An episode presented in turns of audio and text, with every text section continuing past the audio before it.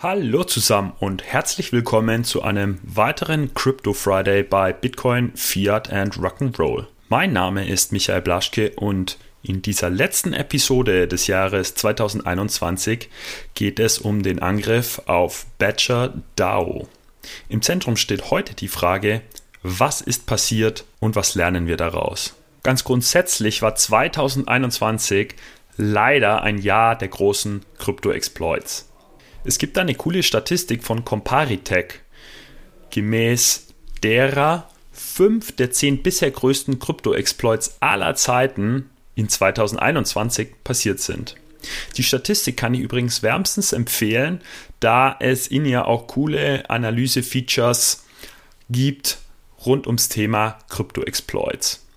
Auf Platz 1 ist natürlich der Angriff auf das Poly-Netzwerk. Ein anonymer Hacker stiehlt rund 600 Millionen US-Dollar der Kryptowährung von Poly Network und gibt es dann wieder zurück.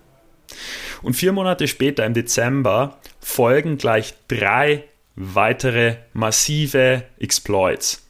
Insgesamt haben Hacker mehr als 400 Millionen US-Dollar alleine in diesem Dezember gestohlen. Da wäre zuerst mal Bitmart. Hacker stehlen mindestens 150 Millionen US-Dollar von der Kryptobörse und die Hacker haben dabei wohl einen gestohlenen Private Key verwendet, um zwei Hot Wallets zu öffnen und die Gelder zu entwenden. Dann wäre da Badger DAO, der Exploit, der heute im Zentrum steht. 120 Millionen US-Dollar sind ungefähr verloren gegangen, aber mehr dazu gleich. Und drittens ist da Vulcan Forge, Hacker stehlen 140 Millionen US-Dollar von den Benutzern dieser Crypto-Gaming-Firma. Und damit ist Vulcan Forge eben schon das dritte Krypto-Unternehmen, das im laufenden Monat Dezember von Hackern angegriffen wurde. Jetzt sind solche Exploits erstmal nichts Neues in der Kryptowelt, aber die Größe dieser Hacks scheint schon zuzunehmen. Mögliche Gründe dafür gibt es mehrere. Einmal steigen die Preise für die jeweiligen Kryptowährungen und ziehen immer mehr Aufmerksamkeit im Mainstream auf sich. Dann wächst auch die Liquidität, die in Smart Contracts eingeschlossen ist. Und drittens, die Hacker werden mit ihren Exploits immer raffinierter, also ihre Methoden sind äh, trickreicher und immer einen Schritt voraus womöglich. Ja, und heute schauen wir uns den Badger DAO Exploit genauer an. Der Grund dafür ist, dass dieser sich konzeptionell von den eher traditionellen DeFi-Angriffen unterscheidet und gerade für uns alle besonders lehrreich ist für unseren Umgang mit Kryptotransaktionen. Was also steckt hinter dem Badger DAO Exploit? Also Badger erstmal ist eine dezentralisierte autonome Organisation, eine DAO eben. Ihr Ziel ist es, Produkte und eine Infrastruktur zu bauen, die notwendig sind, um Bitcoin dann als Sicherheit in alternativen DeFi-Blockchains zu verwenden. Und wie gesagt, der Badger DAO-Angriff unterscheidet sich konzeptionell von eher traditionellen DeFi-Angriffen. Zunächst mal zu den traditionellen DeFi-Angriffen. Diese zielen darauf ab, Schwachstellen im Code von Smart Contracts der jeweiligen Protokolle auszunutzen. Man spricht dann auch einfach von Bugs im Code der Smart Contracts.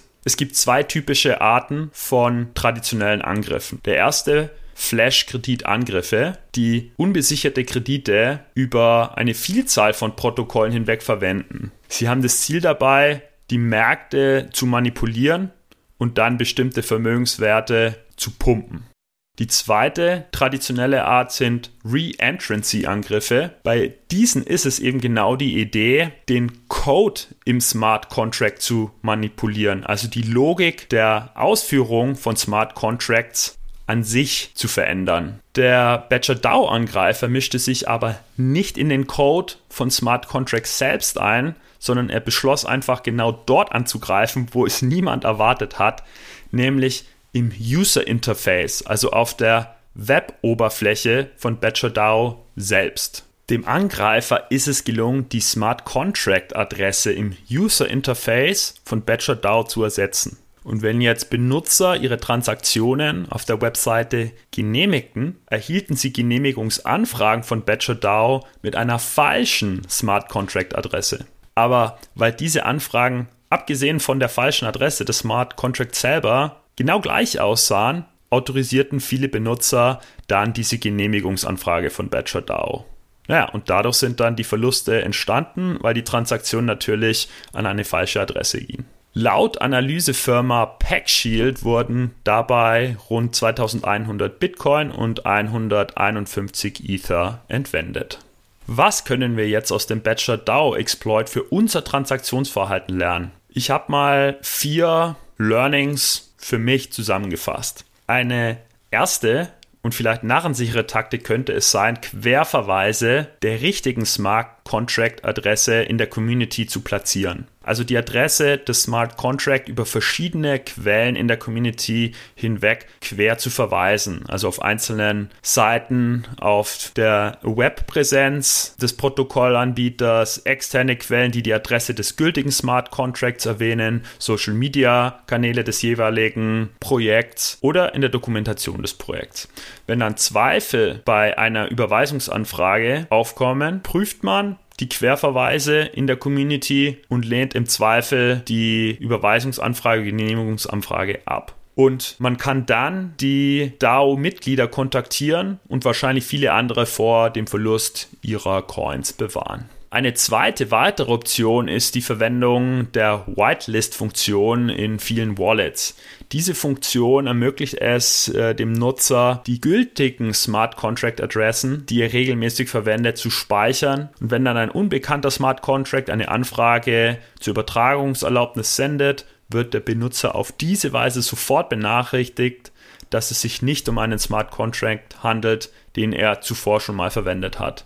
Drittens können auch Tools wie Unracked und Debank hilfreich sein.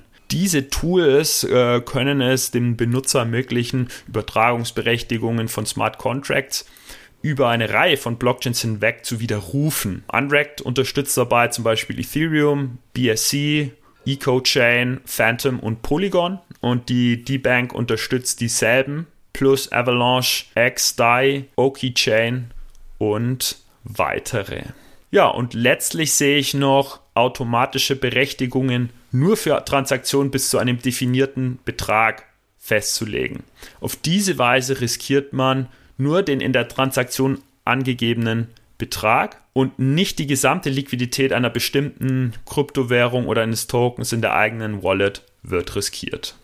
So, damit wären wir am Ende. Ich äh, bedanke mich für euer Zuhören, wünsche euch eine angenehme Neujahresfeier und freue mich gemeinsam mit euch auf das Kryptojahr 2022. Macht's gut!